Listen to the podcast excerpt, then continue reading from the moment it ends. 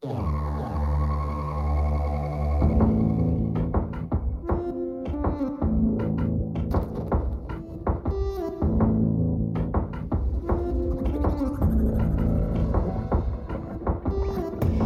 forma más fácil de evitar el seguimiento de un dron es combinarse en centros con gran demanda de personas, considerando lugares con un gran número de entradas y salidas.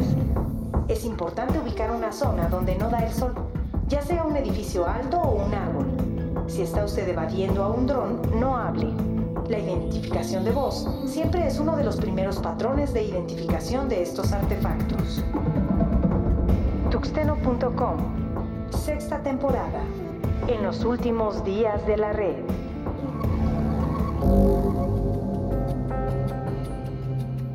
Señores, bienvenidos a esto que es el podcast número 106 de tuxteno.com. En esto que es la sexta temporada. Y bueno, pues comentar, sí, justamente que este es el último episodio de esta sexta temporada, cerrándolo ahí ya a prácticamente finales del mes de noviembre. Pero bueno, pues uno más. Jorge, ¿cómo estás? Mi estimado Toño, muy buenas noches. Buenas noches a todos. Sean bienvenidos a este último podcast de esta temporada, vamos a decirlo así. Así es, así que bueno, pues pónganse cómodos. Hay noticias interesantes en esto que es ya el cierre. Pero bueno, 105, arrancamos, señores. Lo trascendente. Noticias. Y bueno, pues cómo dejar de lado esta nota, que bueno, aunque pareciera que es sencilla, vaya que tiene aristas y es que bueno, pues en esta semana Best Buy ha anunciado que se va de México, Jorge. Sí, caray, pues, eh, pues sus 41 sucursales que tenía aquí en el país, dice que pues ya las va a cerrar, que ya, ya nos vamos y si nos conocemos, pues ahí nos vemos. ¿Por qué? Porque pues resulta ser que en este, pues en este buen fin que duró pues prácticamente 15 días, no fue tan bueno.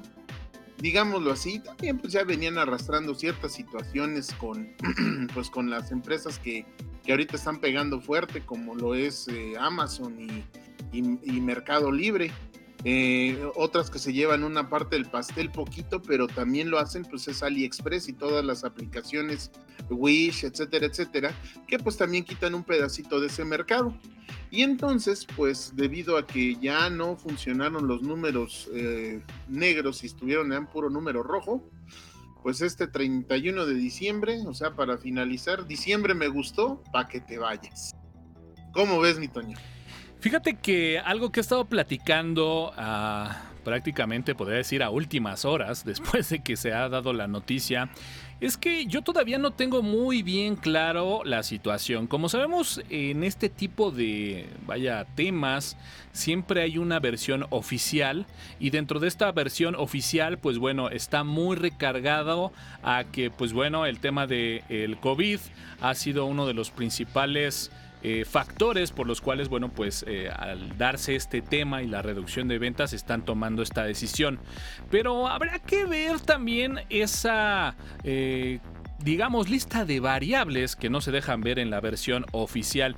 Y es que no sé si ustedes estén de acuerdo, pero bueno, eh, como bien lo comentas, está el tema de Amazon, está el tema de Mercado Libre, y de repente parece inexplicable que una empresa como Best Buy, con la marca tan posicionada en temas de tecnología, no se haya dado la oportunidad de mover sus productos a través de de una tienda en línea. Si bien sabemos que, bueno, pues obviamente tenía su tienda en línea, eh, la empresa de Best Buy, pues bueno, no era como que su principal mecanismo de acercamiento hacia el cliente final, ya que bueno, pues como podemos ver hay una gran cantidad de tiendas a lo largo de todo el país. Se me hace increíble que bueno, pues prácticamente uno de los eh, factores por los cuales cierran es las bajas ventas y se ha comentado hasta el cansancio y no quiero repetir los mismos argumentos de que, bueno, pues siempre encontrabas precios más caros en la parte de Best Buy y se me hace ilógico que, bueno, pues Best Buy con los volúmenes de productos que compraba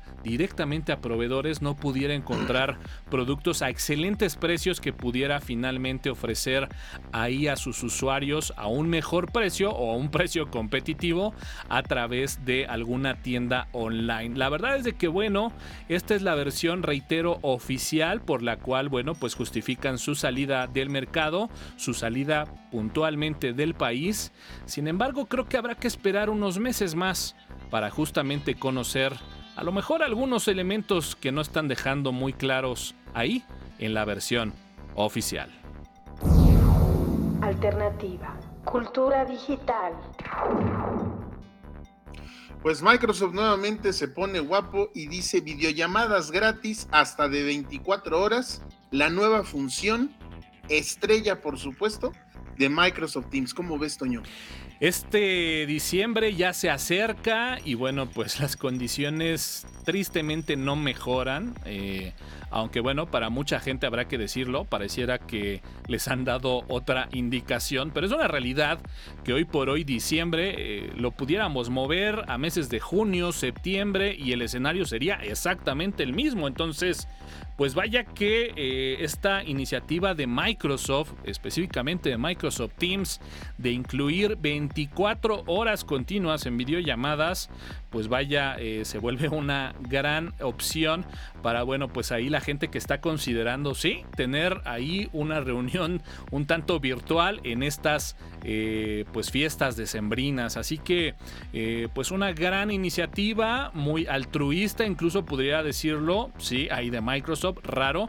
Pero bueno, eh, no todo es gratis, hay que también poner las cosas en contexto y bueno, pues decir que Teams llegó ahí también un poquito tarde ante todo este boom que ha sido Zoom. Y bueno, pues presentar este tipo de herramientas, sí, van muy encaminados ahí a posicionar la herramienta, ¿no, Jorge? Es correcto, Toño. Fíjate que, pues, estas videollamadas, eh, como bien lo dices, 24 horas van a durar, o sea, van a durar un día completo. Y además, la modalidad va a ser posible hablar con 49 personas al mismo tiempo.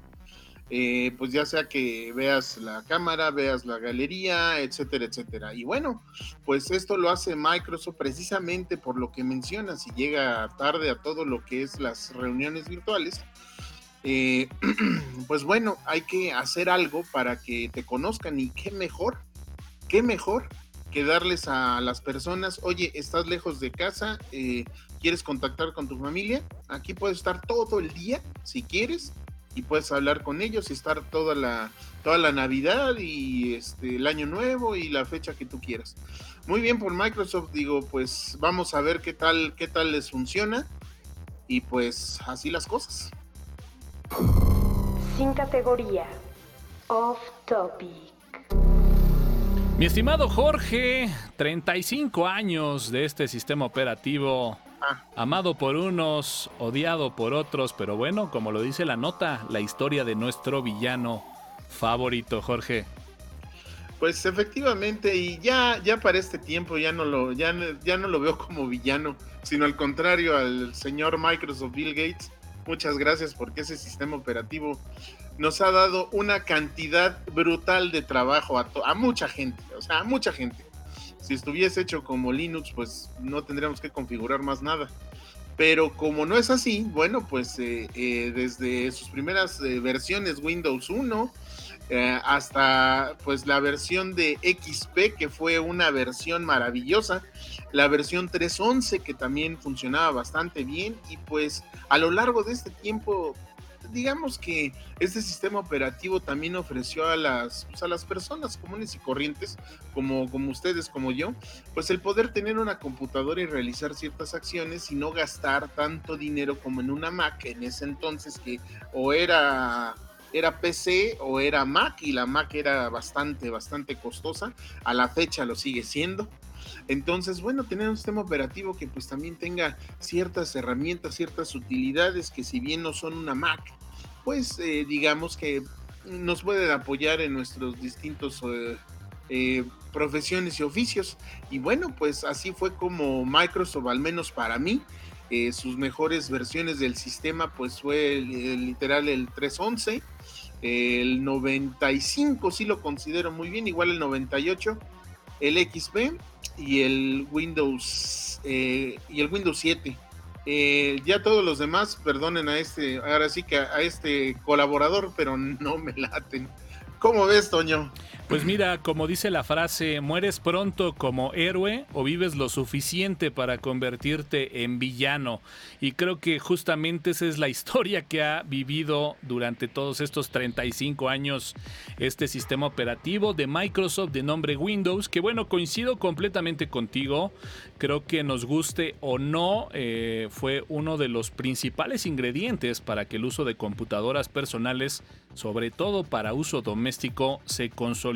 Porque bueno, como bien comentas, sobre todo ahí a mediados de los noventas, pues bueno, era prácticamente un lujo tener una computadora.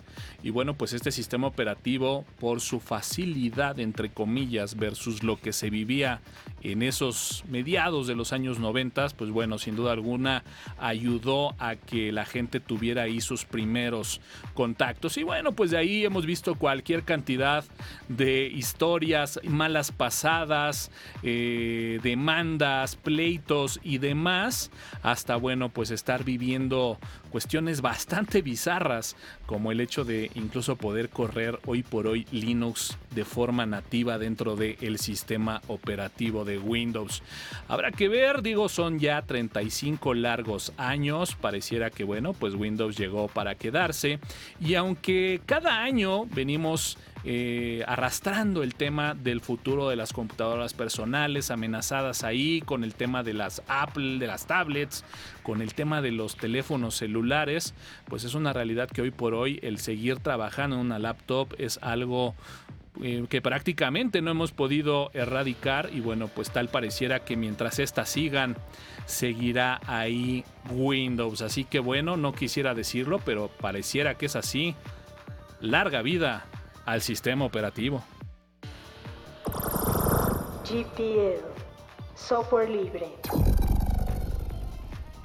Y hablando de cumpleaños, felicidades mi querido Wilber.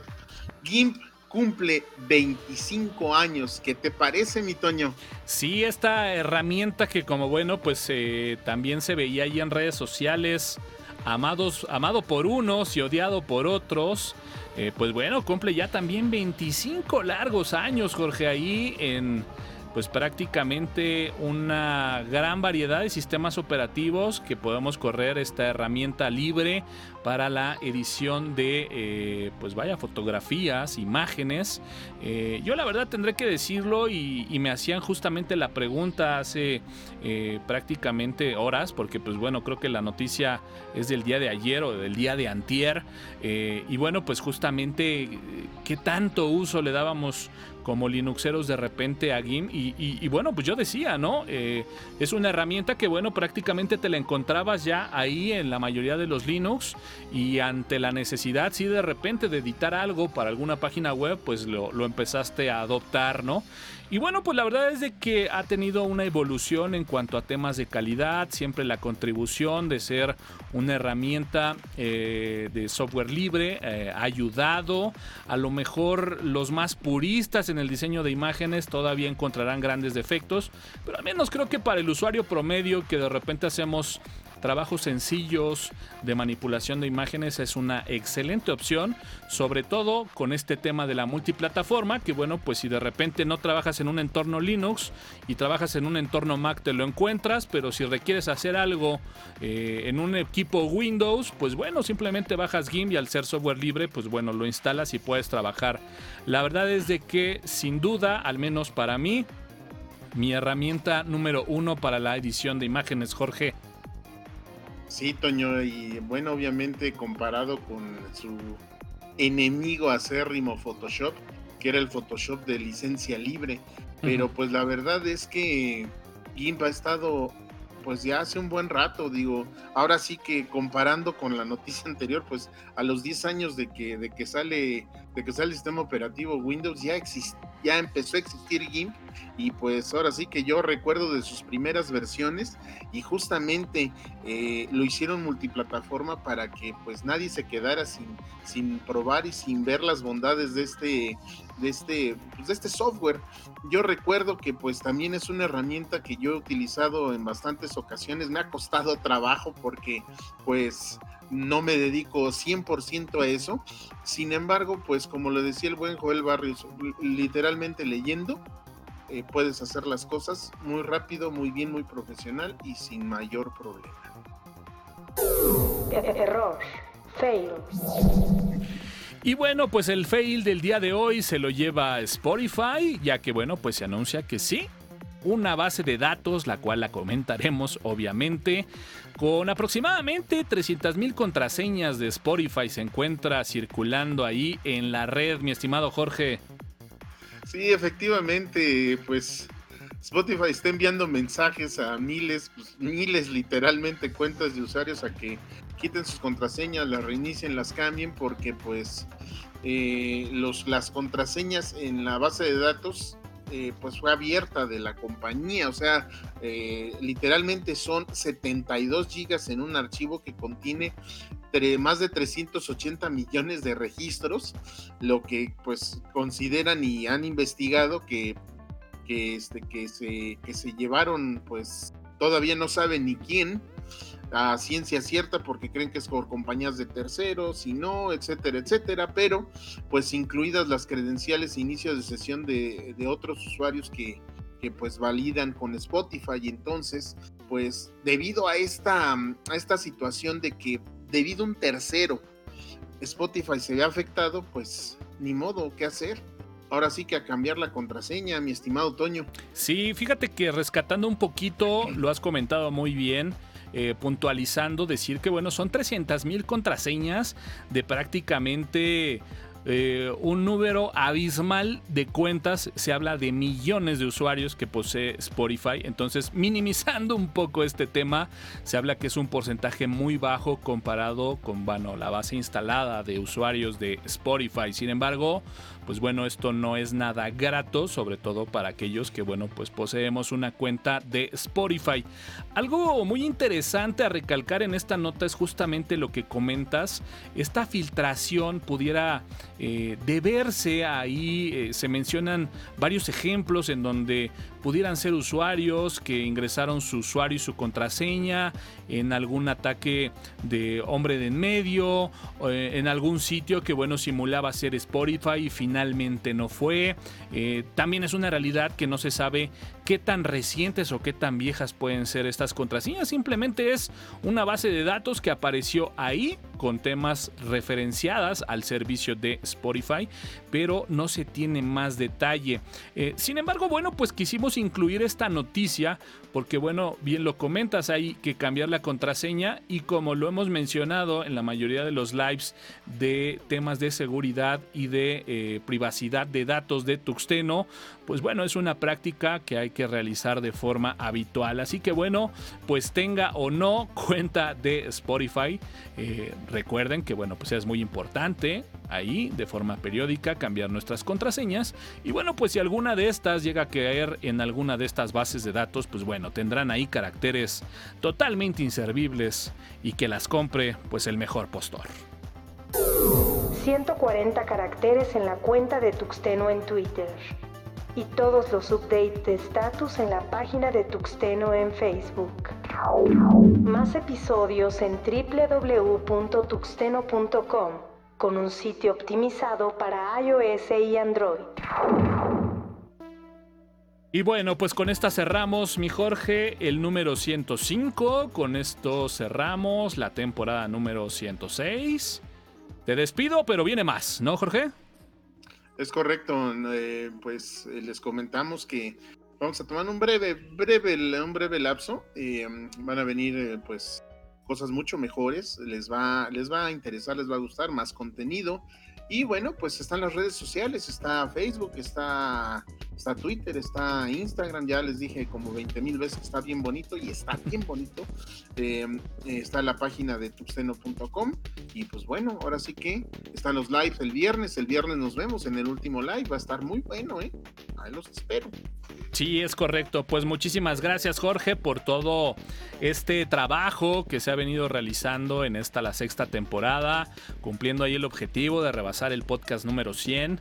Y bueno, pues finalmente ahí quedó el trabajo de este, el 2020. Recordar, como bien dices, que bueno, cerramos la parte del podcast, al menos en esta temporada.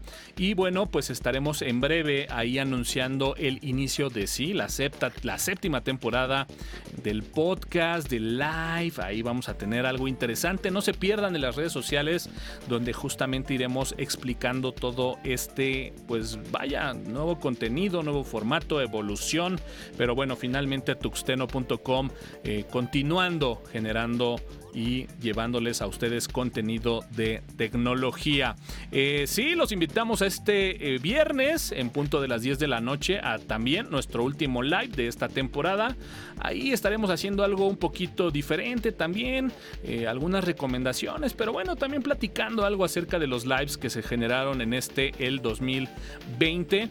algo que es muy importante, pues bueno, comentarles que los nuevos contenidos estarán, sí, ahí en Pero bueno, eh, mayormente recargados ya en la plataforma de YouTube. Así que bueno, como pueden ver ahí en nuestra marquesina que eh, aparece, bueno, en la parte inferior, eh, ahí podrán encontrar el canal de YouTube. Simplemente entren a youtube.com diagonal tuxteno y ahí pueden suscribirse y activar las notificaciones para que, bueno, pues en cuanto estemos haciendo todo este desplegado del nuevo formato, pues bueno, se puedan enterar y no se pierdan absolutamente de ningún episodio. Así que bueno, pues por lo pronto, un breve descanso, nos ponemos manos a la obra y estén muy pendientes de esta, la nueva temporada de contenidos de tecnología de tuxteno.com. Yo soy Antonio Karam, AN Karam en Twitter. Muchísimas gracias por seguirnos en todo este 2020 y nos escuchamos en la próxima. Internet fue el primer invento que la humanidad construyó y que no entendimos. Fue el experimento más grande de anarquía que hemos tenido. Tuxeno.com, en los últimos días de la red.